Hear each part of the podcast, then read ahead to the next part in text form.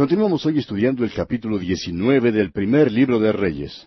Y en nuestro programa anterior dejamos a Elías huyendo de Jezabel. Y dijimos que después de esa experiencia que él había tenido en el Monte Carmelo, estaba agotado. Estaba rendido después de esa tarea ardua de declararse a favor de Dios.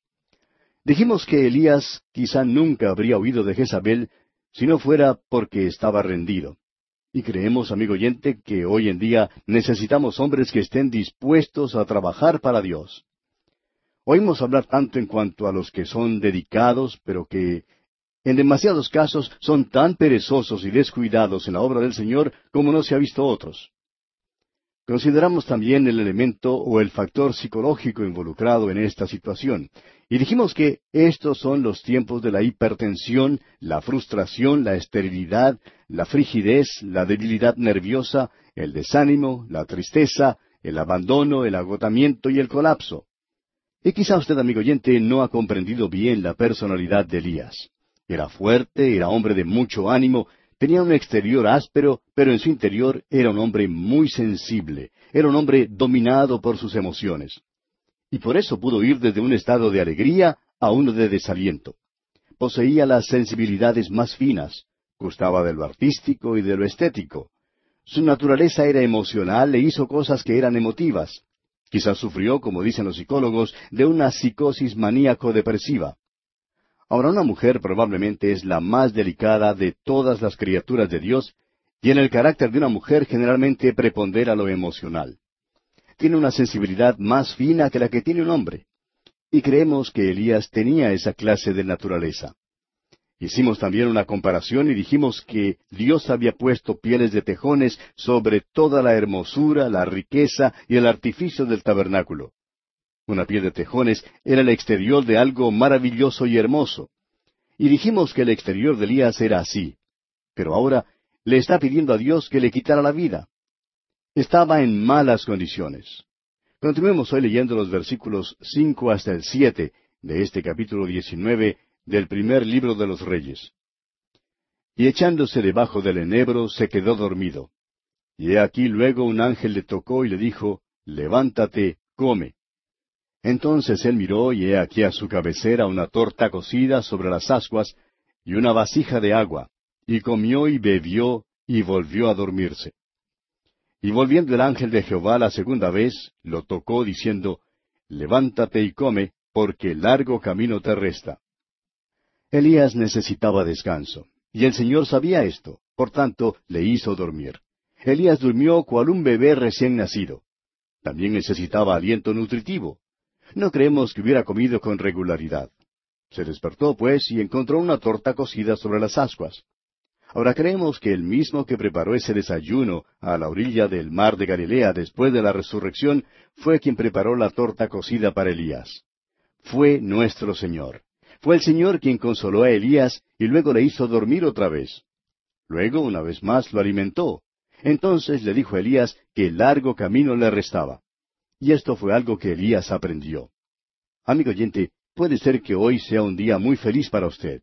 Quizá usted crea que usted solo es suficiente para la batalla de la vida. Pero permítanos decirle que el viaje por esta vida es muy largo. Usted necesita un Salvador. Necesitará un ayudador. Elías, tan fuerte como era, necesitaba estas cosas. Tenemos luego a Elías en el monte Oreb. Leamos los versículos ocho y nueve de este capítulo diecinueve del primer libro de los Reyes. Se levantó pues y comió y bebió, y fortalecido con aquella comida, caminó cuarenta días y cuarenta noches hasta Oreb, el monte de Dios. Y allí se metió en una cueva, donde pasó la noche. Y vino a él palabra de Jehová, el cual le dijo, ¿Qué haces aquí, Elías? Fortalecido por el alimento y la bebida que fueron provistos milagrosamente por Dios, Elías fue hasta el monte Oreb, el monte en el cual la ley había sido dada a Moisés. No iba a pasar el resto de sus días andando fugitivo. Dios todavía quería que Elías trabajara para él. Y él respondió aquí en el versículo diez.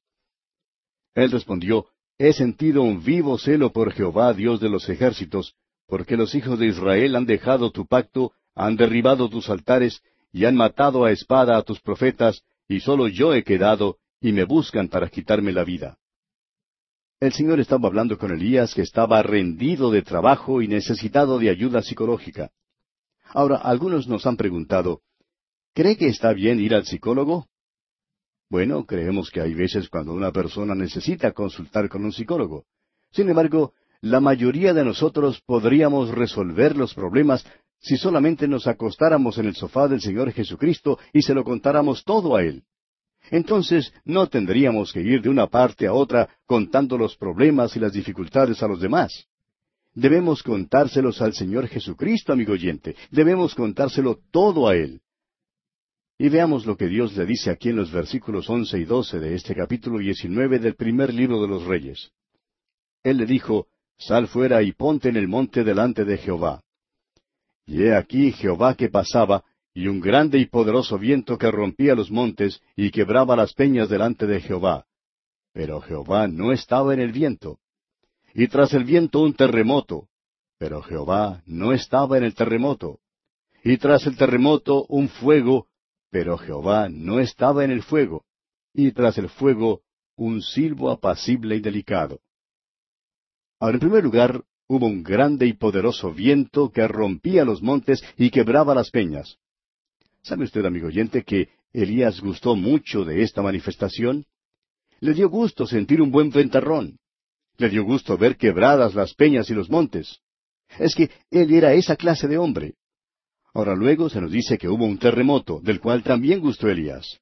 Después del terremoto hubo un fuego. Y gustó de eso también. Ah, pero espere un momento. Dios no estaba ni en el poderoso viento, ni en el terremoto, ni en el fuego. Pero después del fuego vino una voz callada y suave. Y esta fue una cosa que no agradó tanto a Elías.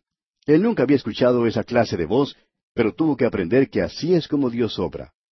Cuán maravilloso es ver obrar a Dios de esta manera, amigo oyente. Estaba enseñando aquí a Elías una gran lección. La batalla en verdad no se ganó en el monte Carmelo por medio del fuego que descendió del cielo. Dios obra de una manera callada, Dios usa las cosas pequeñas para llevar a cabo sus planes y propósitos. Alguien ha dicho que las puertas grandes giran sobre goznes pequeños. Y Dios usa esas cosas para abrir puertas importantes. Y eso es lo que le faltaba aprender a Elías. Y leemos ahora en los versículos trece hasta el dieciocho.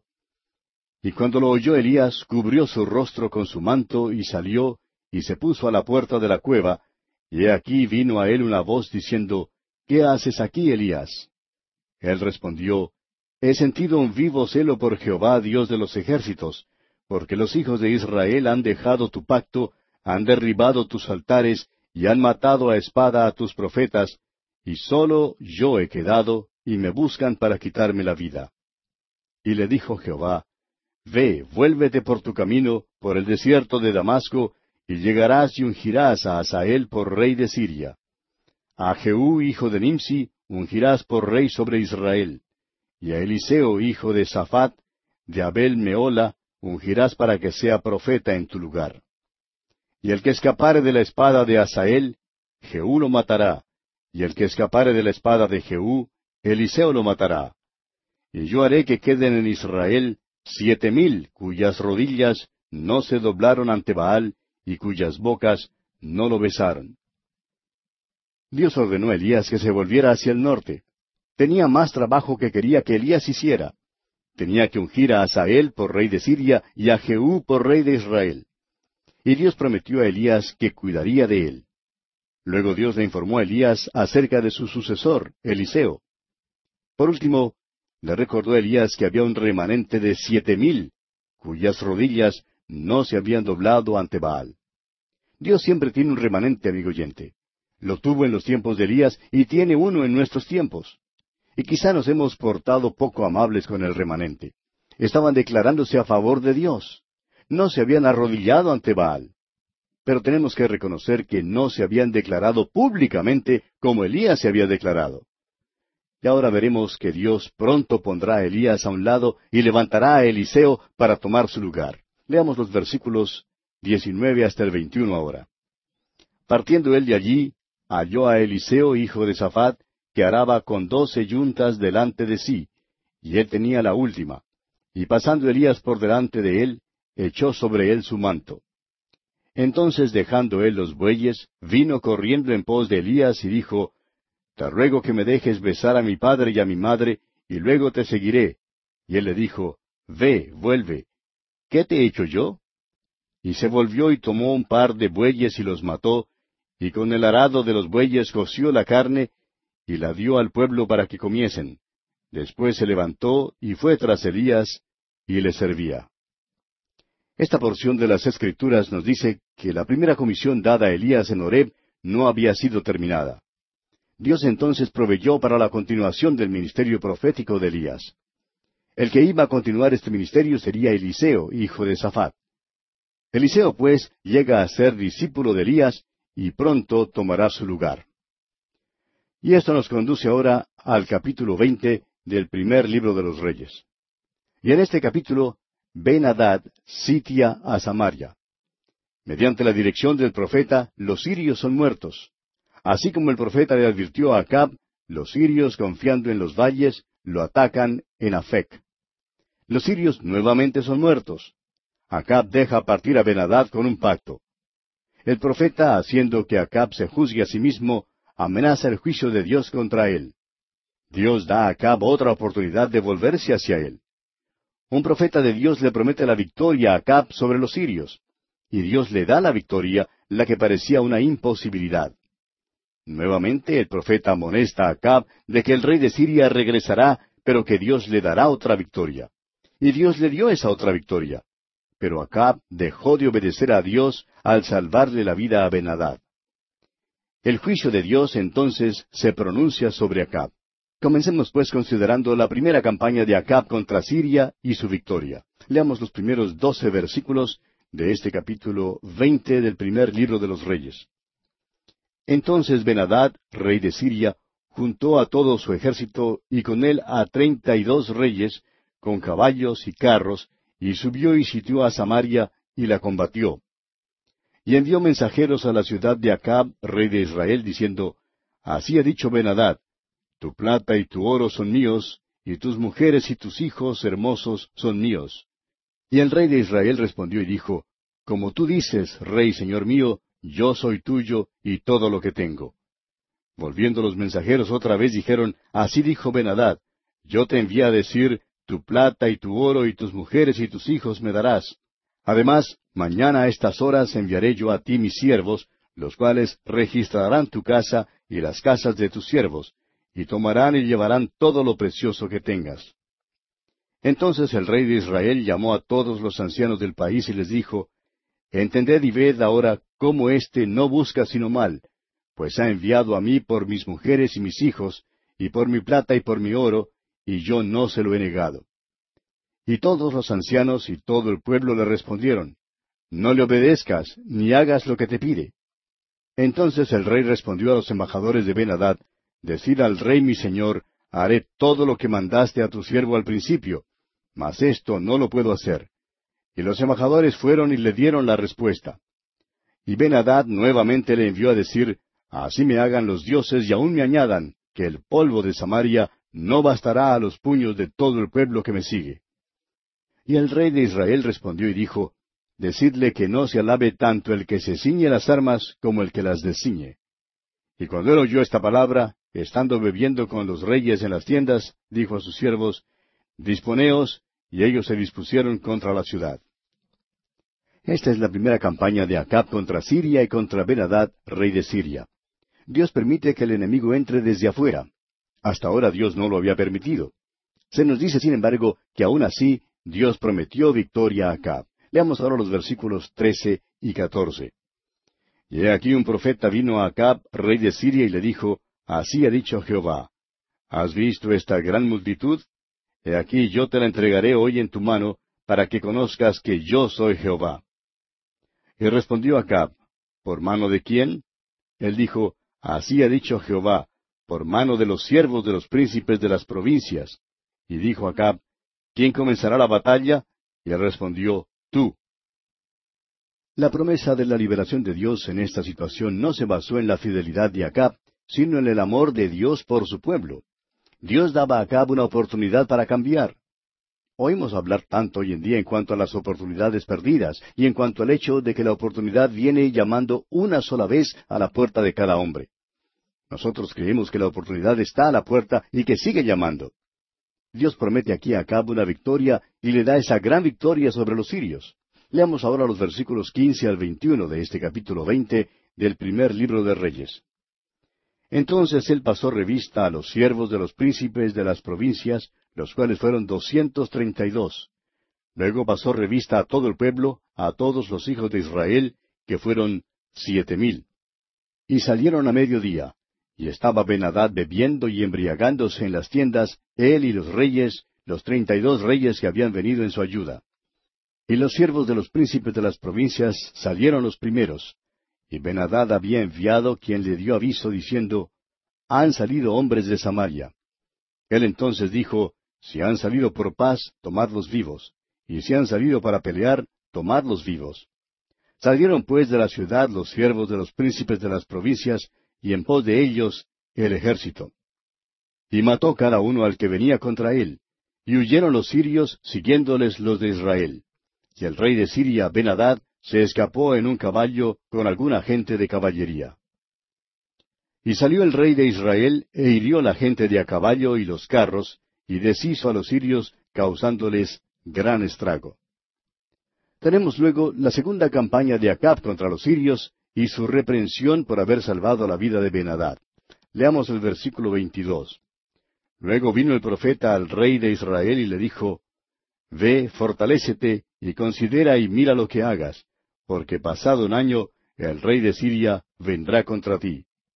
Dios estaba diciéndole a Acab, Te he dado una victoria, pero ten cuidado y no vuelvas a la adoración de Baal. Te he demostrado que soy tu Dios, el Dios vivo.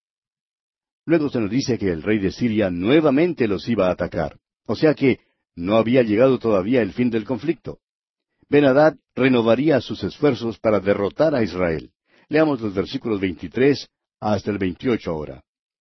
Y los siervos del rey de Siria le dijeron, Sus dioses son dioses de los montes, por eso nos han vencido, mas si peleáramos con ellos en la llanura, se verá si no los venceremos. Haz pues así, saca a los reyes cada uno de su puesto, y pon capitanes en lugar de ellos. Y tú fórmate otro ejército como el ejército que perdiste, caballo por caballo y carro por carro. Luego pelearemos con ellos en campo raso, y veremos si no los vencemos. Y él les dio oído, y lo hizo así. Pasado un año, Benadad pasó revista al ejército de los sirios, y vino a Afec para pelear contra Israel. Los hijos de Israel fueron también inspeccionados, y tomando provisiones fueron al encuentro de ellos, y acamparon los hijos de Israel delante de ellos como dos rebañuelos de cabras, y los sirios llenaban la tierra. Vino entonces el varón de Dios al rey de Israel, y le habló diciendo, Así dijo Jehová, por cuanto los sirios han dicho, Jehová es Dios de los montes, y no Dios de los valles, yo entregaré toda esta gran multitud en tu mano, para que conozcáis que yo soy Jehová. Una vez más, Dios dio a Acab la victoria sobre el rey de Siria. Pero como veremos ahora, Acab desafortunadamente cometió una gran falta al salvarle la vida a Benadad. Veamos los versículos 29 al 34 ahora. Siete días estuvieron acampados los unos frente a los otros, y al séptimo día se dio la batalla. Y los hijos de Israel mataron de los sirios en un solo día cien mil hombres de a pie. Los demás huyeron a Afec, a la ciudad, y el muro cayó sobre veintisiete mil hombres que habían quedado. También Benadad vino huyendo a la ciudad y se escondía de aposento en aposento. Entonces sus siervos le dijeron, He aquí hemos oído de los reyes de la casa de Israel, que son reyes clementes. Pongamos pues ahora cilicio en nuestros lomos y sogas en nuestros cuellos, y salgamos al rey de Israel, a ver si por ventura te salva la vida.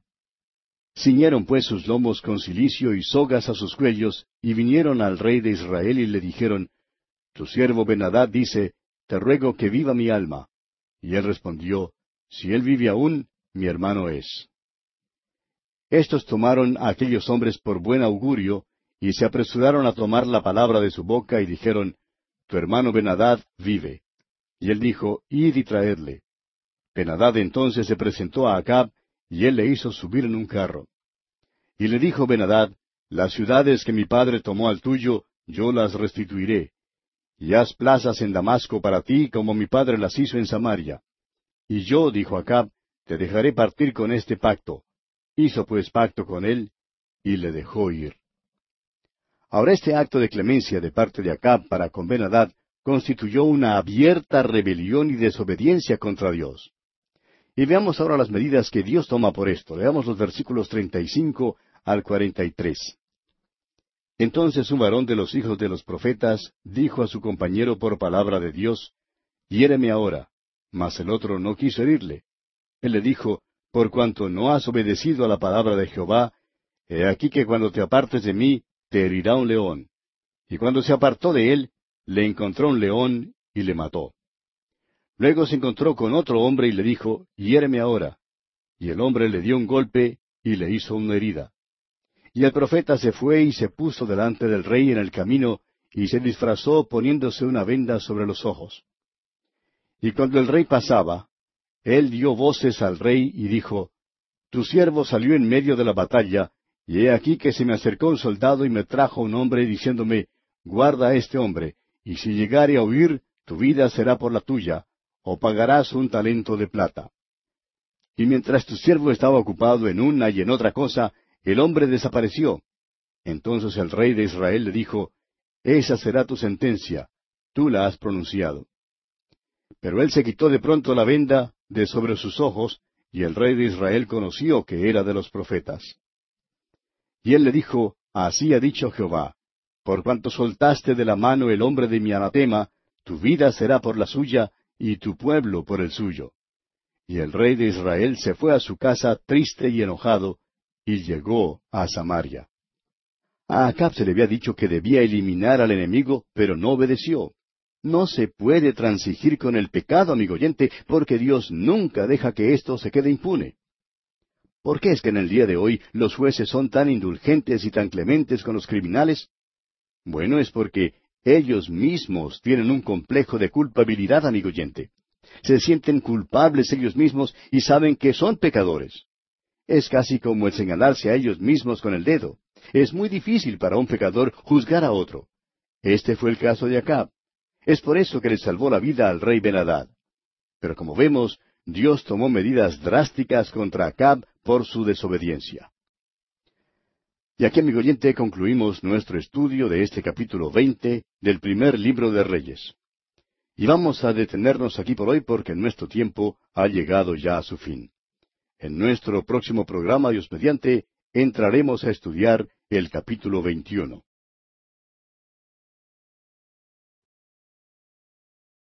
En nuestro recorrido por el primer libro de los Reyes, llegamos hoy al capítulo veintiuno. En este capítulo tenemos la codicia de Acab por la viña de Nabot. Nabot rehúsa dar su viña a Acab. Jezabel ordena entonces la muerte de Nabot. Acab toma posesión de la viña, y Elías pronuncia juicios contra Acab y Jezabel. Acab trata de comprar la viña de Nabot, pero Nabot rehúsa vendérsela, y Acab regresa a su palacio como un niño mimado. Jezabel promete entonces conseguirle la viña, y para ello se vale de un complot cobarde haciendo dar muerte a Nabot. Acab se regocija y sale para demandar la viña, pero Dios envía a Elías para encontrarse con Acab y pronunciar juicios sobre él. Y le dice que así como murió Nabot, así morirá Acab, y que los perros lamerán su sangre en el mismo lugar. Amigo oyente, no podemos engañar a Dios. Como dice el apóstol Pablo allá en su carta a los Gálatas capítulo seis versículo siete, no os engañéis, Dios no puede ser burlado, pues todo lo que el hombre sembrare, eso también segará. Y este es otro caso de la operación de esta ley inmutable de Dios. Ahora también se pronuncia juicio sobre el linaje de Acab y sobre Jezabel. Acab se arrepiente hasta cierto punto y Dios demora el juicio, pero no revoca la sentencia sobre Acab y Jezabel. En este capítulo tenemos la historia bien conocida en la vida de Acab y Jezabel que tiene que ver con la viña de Nabot. Leamos pues para comenzar los primeros cuatro versículos de este capítulo veintiuno. Pasadas estas cosas, aconteció que Nabot de Jezreel tenía allí una viña junto al palacio de Acab, rey de Samaria. Y Acab habló a Nabot diciendo, Dame tu viña para un huerto de legumbres, porque está cerca a mi casa, y yo te daré por ella otra viña mejor que esta. O si mejor te pareciere, te pagaré su valor en dinero. Y Nabot respondió a Acab, Guárdeme Jehová de que yo te dé a ti la heredad de mis padres. Y vino Acab a su casa triste y enojado por la palabra que Nabot de Jezreel le había respondido, diciendo, No te daré la heredad de mis padres. Y se acostó en su cama, y volvió su rostro, y no comió.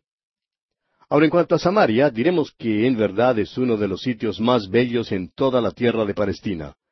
Se puede parar en la colina de Samaria, donde estaba el palacio de Acab, y Jezabel, que hombre construyó, recuerde usted, y desde allí se puede ver hasta el sur de Jerusalén. Se puede ver el valle de Esdraelón y el mar de Galilea al norte. Se puede ver el río Jordán al oriente y el mar Mediterráneo al occidente. Todos los cuatro lados ofrecen una vista bella. No hay muchos lugares como ese. Si yo viviera en esa tierra, pues ese sería el sitio donde me gustaría tener mi casa. Ahora uno creería que Acab se quedaría o estaría bien satisfecho de tener un lugar tan bello como ese. Pero Acab no estaba satisfecho. Nabot tenía cerca del palacio una viña y Acab quería tener esa viña. Nabot, por su parte, no quería cambiar ni vender la tierra porque Dios la había dado a sus padres, y esta heredad había pasado de padre a hijo. Sin embargo, el rey se había encaprichado en desear esa viña. Nabot era un hombre algo valiente por el hecho de no ceder ante las demandas del rey. Acá pues no pudo comprar lo que quería tener y por tanto regresó a casa frustrado como un niño pequeño. Acab, malo como era, se portó como un niño mimado y, no quería comer ni beber porque sentía que le habían rechazado. Ahora Acab no tenía idea alguna de cómo obtener esa viña de Nabot, pero a Jezabel se le ocurrió una idea e inventó un plan macabro, pudiéramos decir, que colocó a Acab en posición de obtener esa viña. Leamos los versículos cinco hasta el catorce de este capítulo veintiuno del primer libro de los Reyes. Vino a él su mujer Jezabel, y le dijo, ¿Por qué está tan decaído tu espíritu y no comes? Él respondió, Porque hablé con Nabot de Jezreel, y le dije que me diera su viña por dinero, o que si más quería, le daría otra viña por ella, y él respondió, Yo no te daré mi viña. Y su mujer Jezabel le dijo, ¿Eres tú ahora rey sobre Israel? Levántate y come y alégrate, yo te daré la viña de Nabot de Jezreel. Entonces ella escribió cartas en nombre de Acab, y las selló con su anillo, y las envió a los ancianos y a los principales que moraban en la ciudad con Nabot. Y las cartas que escribió decían así, Proclamad ayuno y poned a Nabot delante del pueblo. Y poned a dos hombres perversos delante de él, que atestiguen contra él y digan, Tú has blasfemado a Dios y al rey. Y entonces sacadlo y apedreadlo para que muera. Y los de su ciudad, los ancianos y los principales que moraban en su ciudad, Hicieron como Jezabel les mandó, conforme a lo escrito en las cartas que ella les había enviado. Y promulgaron ayuno, y pusieron a Nabot delante del pueblo. Vinieron entonces dos hombres perversos, y se sentaron delante de él, y aquellos hombres perversos atestiguaron contra Nabot delante del pueblo, diciendo, Nabot ha blasfemado a Dios y al rey, y lo llevaron fuera de la ciudad, y lo apedrearon, y murió. Después enviaron a decir a Jezabel, Nabot ha sido apedreado y ha muerto. Como usted ve, amigo oyente, Jezabel era una mujer dominante y tiránica. Era desde todo punto de vista varonil en su modo de ser. Yo mismo le habría tenido miedo a ella. Era una mujer malísima de veras. Inventó un plan, arregló para que dos hombres perversos atestiguaran falsamente contra Nabot. Ellos dijeron que él había blasfemado a Dios y al rey y como consecuencia lo llevaron fuera de la ciudad donde le mataron a pedradas. Ahora, ¿puede usted pensar en algo que sea más injusto que esto? Bueno, no se sorprenda, amigo oyente, si le decimos que esto mismo ha sucedido muchas veces en la historia del mundo. Muchas veces el hombre más fuerte, más poderoso, se ha aprovechado del hombre más débil. Nabot, pues, fue muerto a pedradas. Ahora se salió con las suyas acá. Amigo oyente, no se puede quedar impune con el pecado. No importa quién sea el que lo cometa. Llegará el día cuando tendrá que estar a cuentas. Y así ocurrió con Acab. Leamos ahora los versículos quince y dieciséis de este capítulo 21 del primer libro de Reyes. Cuando Jezabel oyó que Nabot había sido apedreado y muerto, dijo a Acab, Levántate y toma la viña de Nabot de Jezreel, que no te la quiso dar por dinero, porque Nabot no vive, sino que ha muerto. Y oyendo Acab que Nabot era muerto, se levantó para descender a la viña de Nabot de Jezreel para tomar posesión de ella. ¿Será que Acab se ha salido con la suya en cuanto a esta maldad? No, amigo oyente, Dios tiene allí un hombre presente. Gracias a Dios que hay un hombre presente que declarará la palabra de Dios. Continuemos ahora leyendo los versículos 17 al 19. Entonces vino palabra de Jehová a Elías Tisbita diciendo, Levántate, desciende a encontrarte con Acab, rey de Israel, que está en Samaria. He aquí él está en la viña de Nabot, a la cual ha descendido para tomar posesión de ella. Y le hablarás diciendo, Así ha dicho Jehová, ¿no mataste y también has despojado?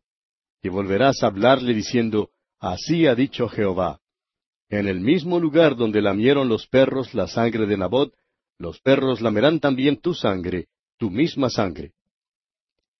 El apóstol Pablo escribiendo a los Gálatas dice en el capítulo seis de esta carta, versículo siete, No os engañéis, Dios no puede ser burlado pues todo lo que el hombre sembrare, eso también segará. Y esta, amigo oyente, es una ley inmutable de Dios, una ley que no se puede cambiar, sea usted hombre de Satanás o un hombre de Dios. Y en la misma escritura tenemos varios ejemplos en cuanto a esto. Jacob, por ejemplo, encontró en su vida que esta ley era verdad. El faraón de Egipto que dio muerte a los varoncitos hebreos creía que había salido bien violando esta ley pero un día descubrió que su mismo hijo primogénito estaba muerto. David, por su parte, cometió un pecado terrible, pero no salió bien con ese pecado, porque cegó lo que había sembrado. Luego, en el Nuevo Testamento, Saulo de Tarso era líder en el apedreamiento de Esteban, pero le llegó el día mientras estaba en Asia Menor, en Antioquía de Pisidia, que le apedrearon y lo dejaron por muerto. El hecho es que estuvo muerto y Dios lo levantó de los muertos. Volviendo ahora a este capítulo 21 del primer libro de los Reyes, leamos los versículos 20 hasta el 29. Y Acab dijo Elías, ¿Me has hallado, enemigo mío? Él respondió, Te he encontrado porque te has vendido a hacer lo malo delante de Jehová. He aquí yo traigo mal sobre ti, y barreré tu posteridad y destruiré hasta el último varón de la casa de Acab, tanto el siervo como el libre en Israel. Y pondré tu casa como la casa de Jeroboam, hijo de Nabat, y como la casa de Baasa, hijo de Ahías, por la rebelión con que me provocaste a ira, y con que has hecho pecar a Israel. De Jezabel también ha hablado Jehová diciendo, Los perros comerán a Jezabel en el muro de Jezreel. El que de acá fuere muerto en la ciudad, los perros lo comerán, y el que fuere muerto en el campo, lo comerán las aves del cielo. A la verdad ninguno fue como Acab, que se vendió para hacer lo malo ante los ojos de Jehová, porque Jezabel su mujer lo incitaba. Él fue en gran manera abominable, caminando en pos de los ídolos, conforme a todo lo que hicieron los amorreos, a los cuales lanzó Jehová de delante de los hijos de Israel. Y sucedió que cuando Acab oyó estas palabras, rasgó sus vestidos y puso cilicio sobre su carne, ayunó y durmió en cilicio y anduvo humillado. Entonces vino palabra de Jehová a Elías Tisbita diciendo, ¿No has visto cómo Acab se ha humillado delante de mí? Pues por cuanto se ha humillado delante de mí, no traeré el mal en sus días, en los días de su hijo traeré el mal sobre su casa. Tenemos pues el juicio que fue pronunciado sobre Acab y Jezabel. Dios dijo, Acab, estoy poniendo fin a tu casa. El linaje tuyo no reinará más. Y podemos leer el cumplimiento de la profecía contra Jezabel allá en el capítulo nueve, versículos treinta al treinta y siete del segundo libro de los Reyes. Tanto Acab como Jezabel pagaron sus pecados. Es que, amigo oyente, no podemos pecar y esperar que podemos escapar al juicio de Dios. Y así concluye nuestro estudio de este capítulo veintiuno del primer libro de los Reyes. Llegamos ahora al capítulo veintidós.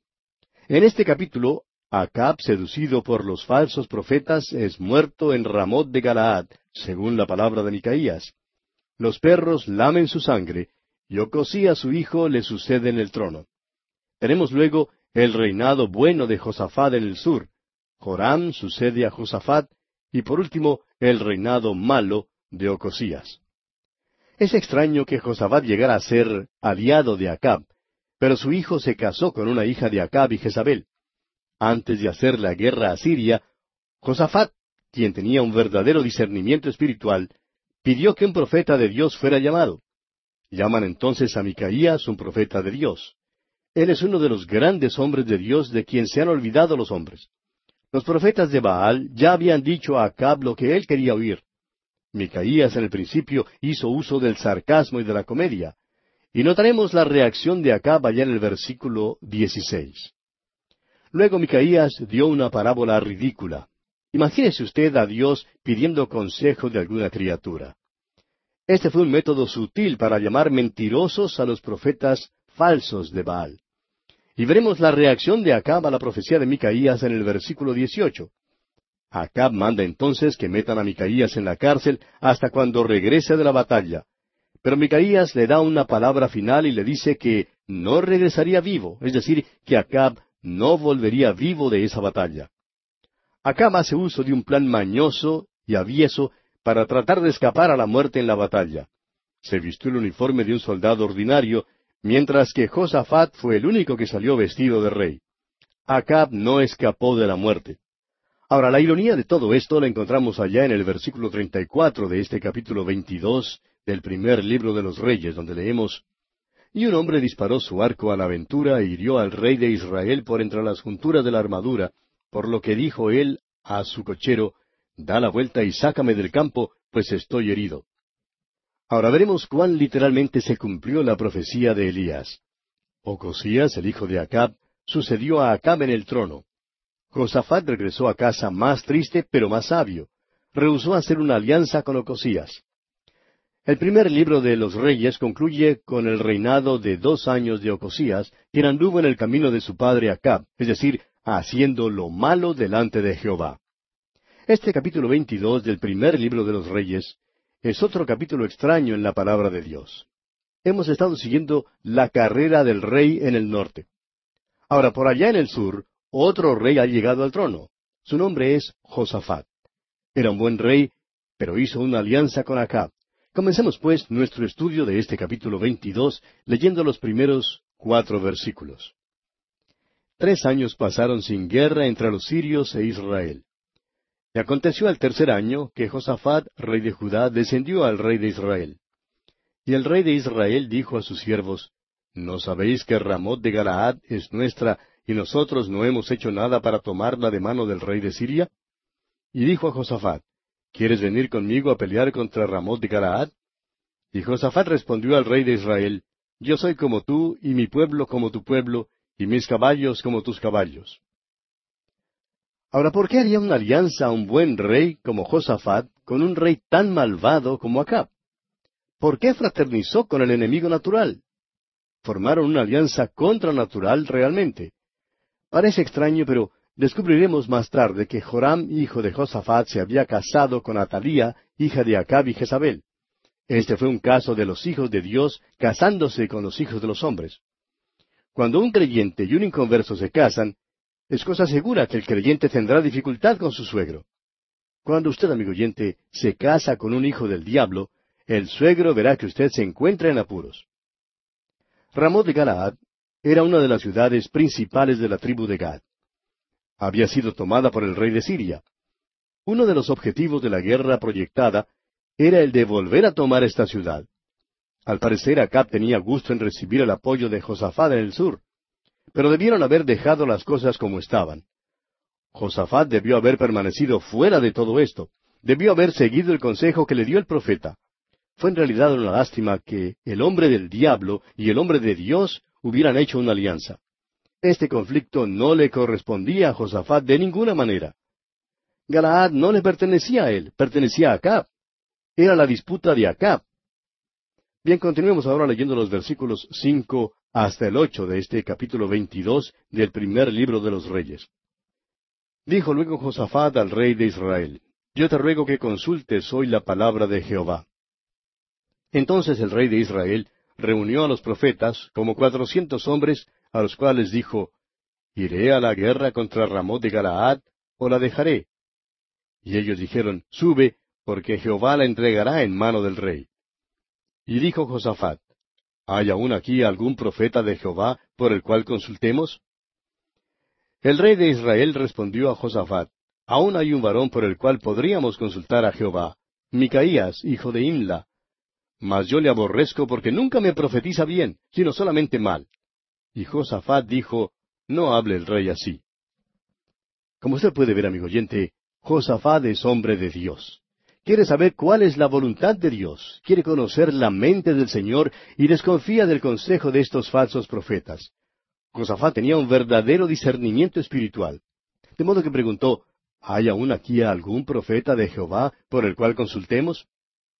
Acaba entonces presenta a Micaías, el orador de sobremesa, y lo presenta de una manera muy extraña. Dice, le aborrezco. Entonces Josafat le dice a Acab, no quieres decir en verdad que aborreces a un hombre de Dios. Alguien ha dicho que un hombre no es verdaderamente conocido por sus amigos, sin embargo, sí es conocido por sus enemigos. Cada hombre debe asegurarse que tiene los enemigos debidos. El mejor cumplido que podría haberse hecho a Micaías fue el que Acab dijera, le aborrezco. En la obra del Señor, amigo oyente, siempre debemos cerciorarnos de tener los enemigos debidos nos gustan los enemigos que tenemos, porque a la verdad no se declaran a favor de Dios ni a favor de la palabra de Dios. Está bien tener los enemigos debidos, tanto como los amigos debidos. Podemos decir con verdad que damos gracias a Dios por nuestros amigos, pero también damos gracias a Dios por nuestros enemigos. En cierta ocasión, alguien que presentaba a los oradores de sobremesa dijo en cuanto a un predicador que presentó, Este no tiene ni un solo enemigo. Que Dios tenga misericordia de él, amigo oyente. Había que escucharle solamente por unos tres minutos y ya podía uno saber por qué no tenía enemigos. Era un señor miedoso, no se declaraba a favor de nada. Ahora, en cuanto a Micaías, en realidad era el mejor amigo que Acab jamás hubiera tenido. Acab simplemente no lo sabía. Micaías podía decir como dijo el apóstol Pablo allá en su carta a los Gálatas, capítulo cuatro, versículo dieciséis. ¿Me he hecho pues vuestro enemigo por deciros la verdad?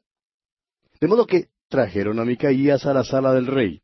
Y veamos lo que ocurre. Leamos los versículos nueve hasta el doce de este capítulo veintidós del primer libro de los reyes.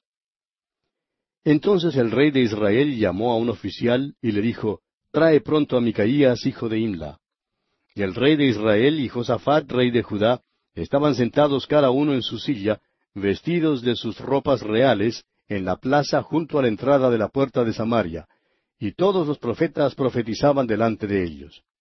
Y Sedequías, hijo de Kenaana, se había hecho unos cuernos de hierro y dijo, Así ha dicho Jehová, con estos acornearás a los sirios hasta acabarlos. Y todos los profetas profetizaban de la misma manera, diciendo, Sube a Ramot de Galaad y serás prosperado, porque Jehová la entregará en mano del rey. Ahora Micaías estaba cerca, Acab lo guardaba en la cárcel. En la sala del trono presenció una escena bastante dramática. Cuatrocientos profetas profetizaban diciendo a Acab, sube contra el rey de Siria. Uno de los profetas hasta se portó muy dramático. Profetizó con cuernos de hierro diciendo, con estos acornearás a los sirios hasta acabarlos. ¡Qué escena! Dos reyes en sus tronos y todos estos profetas profetizando diciendo, sube contra los sirios y ganarás. Va pues el oficial a traer a Micaías, y veamos lo que ocurre aquí en el versículo trece. Y el mensajero que había ido a llamar a Micaías le habló diciendo, He aquí que las palabras de los profetas a una voz anuncian al rey cosas buenas. Sea ahora tu palabra conforme a la palabra de alguno de ellos, y anuncia también buen éxito. Ahora el mensajero que fue a traer a Micaías le dijo, Quiero decirte algo. Todos los profetas están profetizando algo bueno. Están aconsejando al rey que suba a la batalla porque ganará. Eso es lo que el rey quiere oír. Tú debes decirle lo mismo. Entonces te será posible recobrar favor ante el rey. Ahora suponemos que este oficial creía que estaba ayudando a Micaías. Pero Micaías le respondió aquí en los versículos catorce y quince, y Micaías respondió, Vive Jehová, que lo que Jehová me hablare, eso diré. Vino pues al rey, y el rey le dijo, Micaías, ¿iremos a pelear contra Ramot de Galaad o la dejaremos?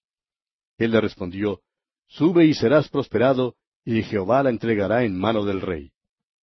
Ahora la contestación de Micaías al mensajero no fue solamente dramática, sino también jocosa. Dijo, Lo que el Señor me hablare, eso diré. Micaías juzgó la situación, vio a los dos reyes sentados en sus tronos y todos esos falsos profetas de Baal profetizando allí en la sala. Todos decían lo que Acab quería oír. Pero fíjese usted lo que Micaías dice a los reyes. Para él es una escena dramática y humorística, y por tanto, simplemente para gozarse él también, participa burlándose del rey. Personalmente creemos que fue tan sarcástico como el que más. Micaías dijo, Sube y serás prosperado, y Jehová la entregará en mano del rey. Ahora el rey sabía por esta contestación que Micaías se estaba burlando de él. Y le exigió entonces a Micaías que le dijera la verdad. Pero dejaremos la consideración de esta parte para nuestro próximo programa, amigo oyente.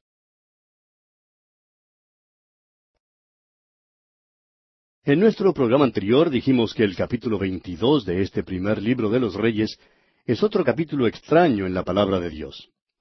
Y hasta aquí habíamos estado siguiendo la carrera del reino del norte y su rey Acab. Pero dijimos que allá en el sur también había otro rey que había llegado al trono, y su nombre es Josafat. Era un buen rey, pero lamentablemente hizo una alianza con Acab. Ahora, ¿por qué haría una alianza un buen rey como Josafat con un rey tan malo como Acab? ¿Por qué fraternizó con el enemigo natural?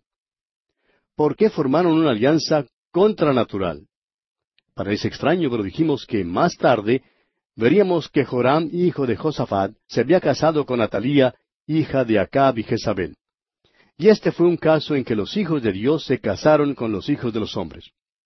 Y es que cuando un creyente y un inconverso, amigo oyente, se casan, es cosa segura que el creyente tendrá dificultades con su suegro. Cuando usted, amigo oyente, se casa con un hijo del diablo, pues el suegro se encargará de que usted tenga dificultades. Ahora vimos que Acab, rey de Israel, había invitado a Josafat para que se uniera a él en su guerra contra Ramot de Galaad. Ramot de Galaad era una de las ciudades principales de la tribu de Gad y había sido tomada por el rey de Siria. Señalamos que uno de los objetivos de la guerra proyectada era el de volver a tomar esta ciudad, y al parecer Acab estaba encantado de recibir el apoyo de Josafat en el sur. Pero debían haber dejado las cosas como estaban. Josafat debió haber permanecido fuera de todo esto. Debió haber seguido el consejo que le dio el profeta. Fue de veras una lástima que el hombre del diablo y el hombre de Dios se hubieran unido y hubieran formado una alianza. Este conflicto en realidad no les correspondía a Josafat en ninguna manera. Galaad no le pertenecía, le pertenecía a Acab. Era pues una disputa de Acab. Y vimos que Josafat, como hombre de Dios, deseaba conocer cuál era la voluntad de Dios con respecto a este asunto. Quería conocer la mente del Señor.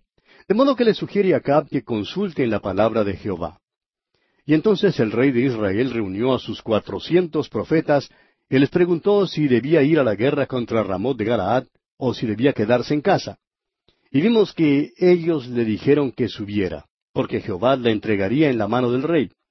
Pero Josafat desconfía del consejo de estos falsos profetas. Es decir, Josafat tenía un verdadero discernimiento espiritual, de modo que preguntó una vez más, insistiendo, ¿Hay aún aquí algún profeta de Jehová por el cual consultemos? Y acaba entonces presenta a Micaías, el orador de sobremesa. Y vimos que le presentó de una manera bastante extraña, dice, le aborrezco. Josafat entonces le dice a Acab que no hable así, y le dice, ¿no quieres decir en verdad que aborreces a un hombre de Dios? Alguien ha dicho que un hombre no es verdaderamente conocido por sus amigos. Sin embargo, sí es conocido por sus enemigos. Y cada hombre debe asegurarse de tener los enemigos debidos. Creemos que el mejor cumplido que podría haberse hecho en cuanto a Micaías fue el que Acab dijera le aborrezco. Y dijimos que en realidad Micaías era el mejor amigo que Acab jamás hubiera tenido, pero que Acab simplemente no lo sabía. Micaías podía decir, como dijo el apóstol Pablo allá en su carta a los Gálatas, capítulo cuatro, versículo dieciséis, preguntando, ¿Me he hecho pues vuestro enemigo por deciros la verdad? Y vimos que para atender la petición que había hecho Josafat, Acaba entonces envía a un oficial a que traiga a Micaías a la sala del rey. Ahora Micaías estaba cerca porque Acab lo había puesto en la cárcel. En la sala del trono, Micaías presenció una escena bastante dramática. Allí había cuatrocientos profetas profetizando y diciéndole a Acab, sube contra el rey de Siria. Uno de los profetas hasta se portó bastante dramático, profetizando con cuernos de hierro y diciendo, con estos acornearás a los sirios hasta acabarlos. ¡Qué escena! Dos reyes en sus tronos y todos estos profetas profetizando y diciendo, sube contra los sirios que vas a ganar.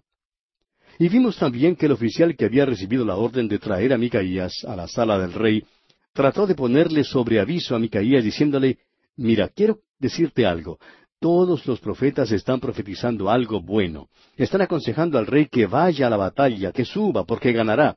Y eso es lo que el rey quiere oír. Y tú debes decir la misma cosa. Así te será posible recobrar el favor ante el rey. Y suponemos que este oficial creía que estaba ayudando a Micaías en realidad. Pero la respuesta de Micaías al mensajero no fue solamente dramática, sino también jocosa.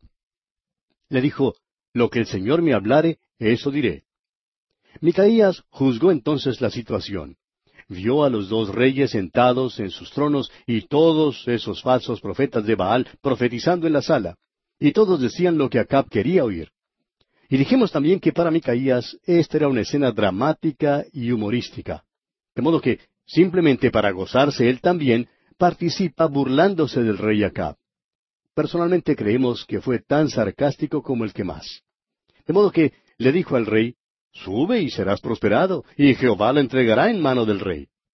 Ahora el rey sabía, por esta contestación, que Micaías estaba mofándose de él.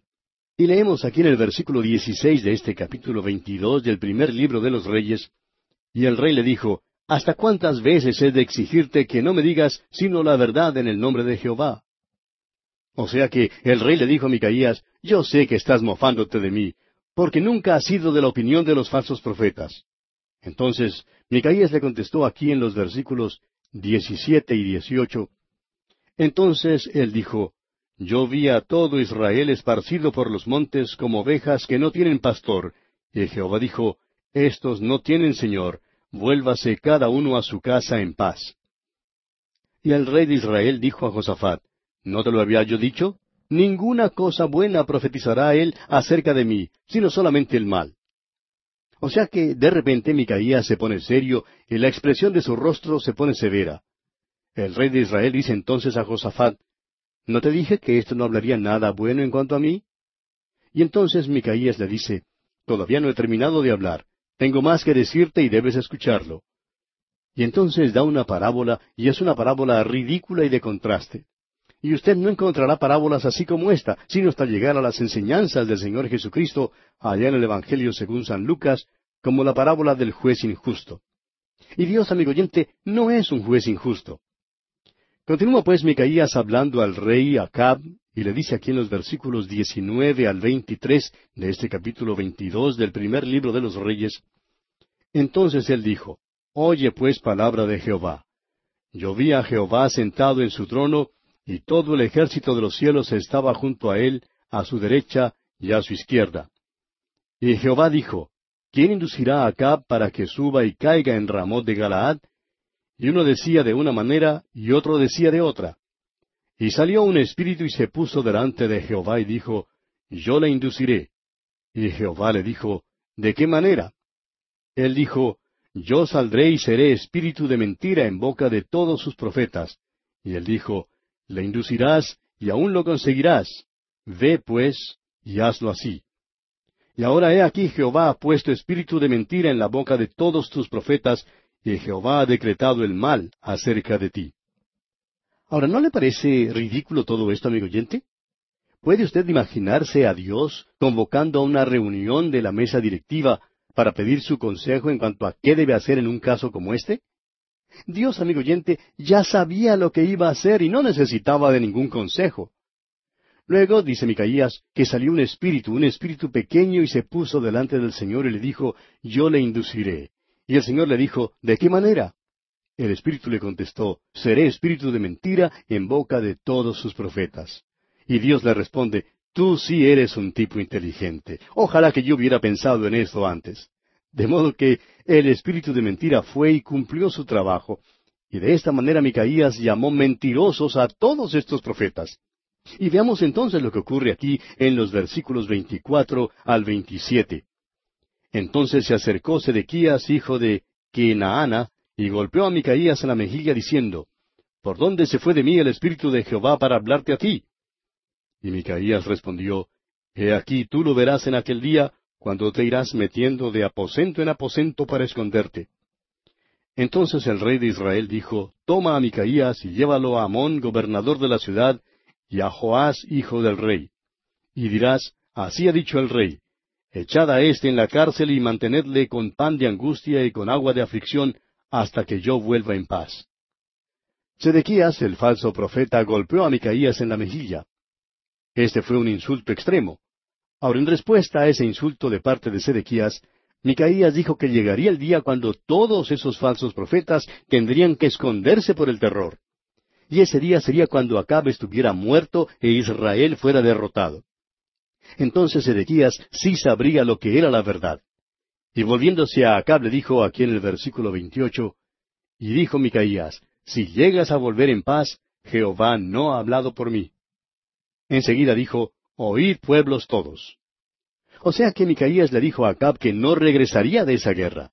Si acaso volviera, eso querría decir que el Señor no habría hablado por medio de Micaías. Y luego volviéndose al pueblo dijo, En vista del hecho de que no volverás, Acab, quiero que el pueblo oiga y dé testimonio de que lo que he hablado es verdad. Tenemos luego en los versículos siguientes la derrota y la muerte de Acab. Leamos los versículos 29 al 33. Subió pues el rey de Israel con Josafat, rey de Judá, a Ramot de Galaad. Y el rey de Israel dijo a Josafat, Yo me disfrazaré y entraré en la batalla, y tú ponte tus vestidos. Y el rey de Israel se disfrazó y entró en la batalla. Mas el rey de Siria había mandado a sus treinta y dos capitanes de los carros, diciendo, No peleéis ni con grande ni con chico, sino solo contra el rey de Israel. Cuando los capitanes de los carros vieron a Josafat, dijeron, Ciertamente este es el rey de Israel, y vinieron contra él para pelear con él. Mas el rey Josafat gritó. Viendo entonces los capitanes de los carros que no era el rey de Israel, se apartaron de él.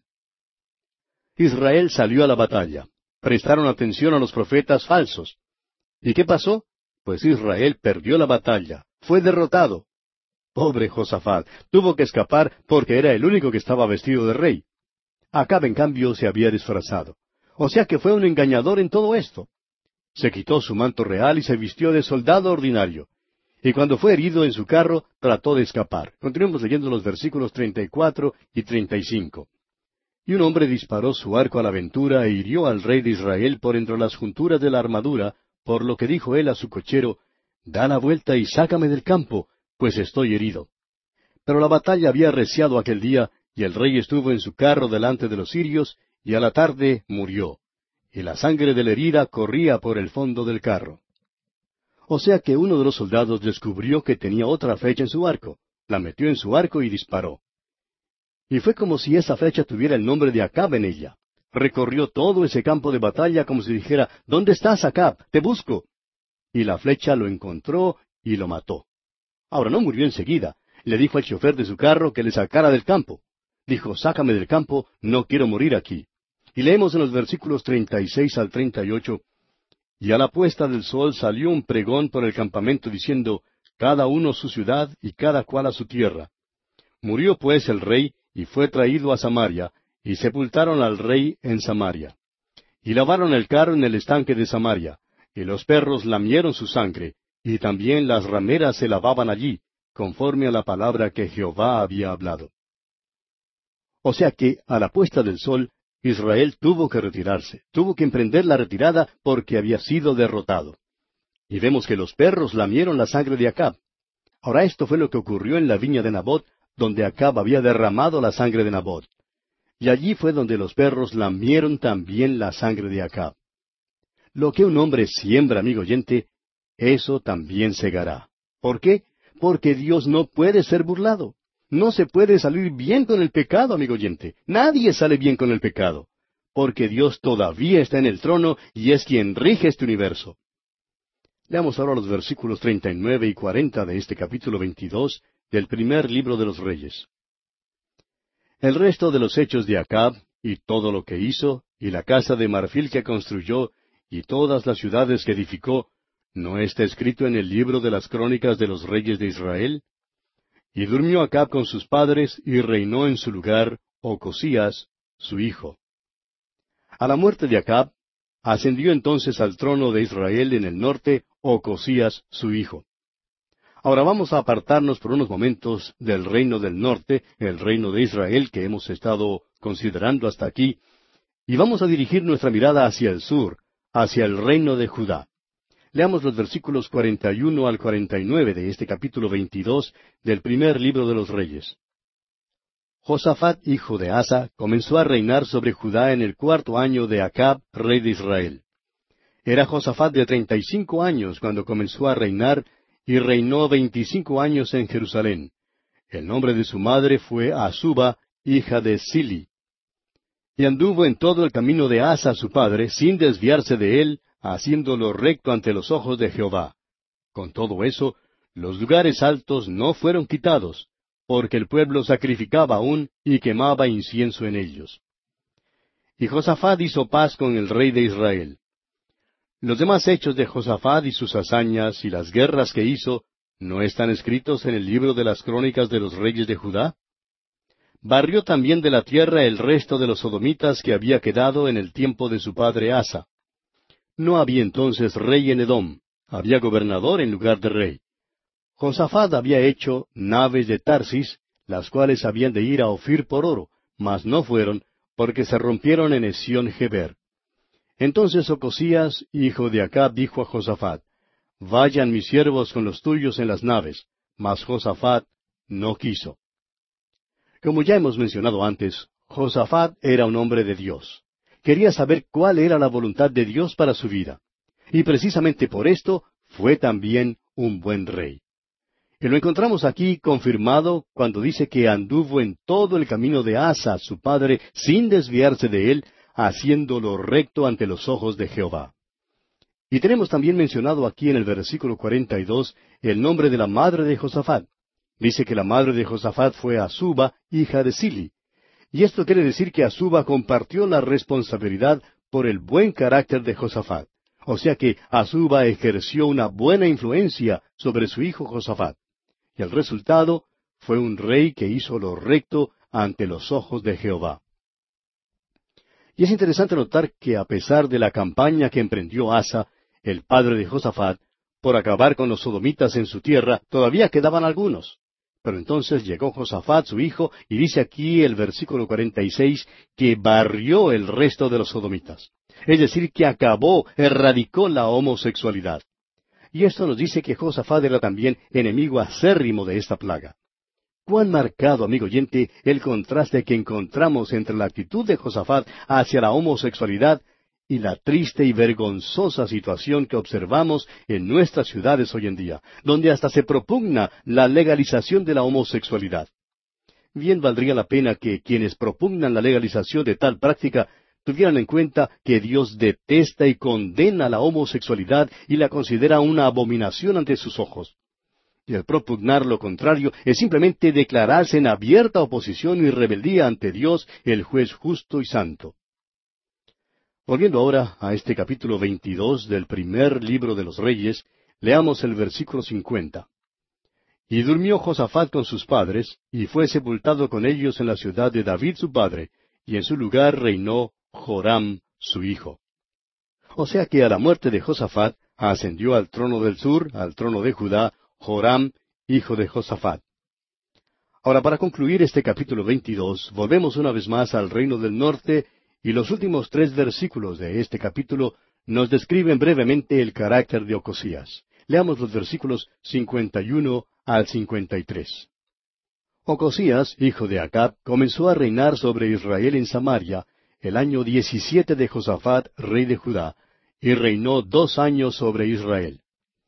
E hizo lo malo ante los ojos de Jehová, y anduvo en el camino de su padre y en el camino de su madre, y en el camino de Jeroboam, hijo de Nabat, que hizo pecar a Israel, porque sirvió a Baal y lo adoró, y provocó a ira a Jehová, Dios de Israel, conforme a todas las cosas que había hecho su padre.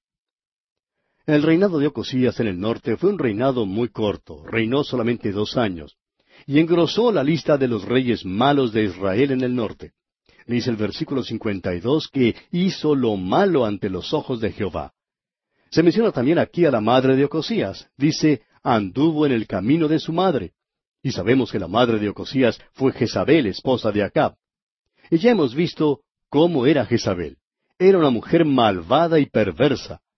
De allí la mala influencia que ejerció sobre Ocosías. Y el resultado lógico fue un rey malo que hizo lo malo ante los ojos de Jehová y provocó a ira a Jehová, Dios de Israel. Hablaremos más de Ocosías en nuestro estudio del segundo libro de los Reyes. Y así, amigo oyente, concluye este capítulo 22, y con él concluye también nuestro estudio de este primer libro de los Reyes.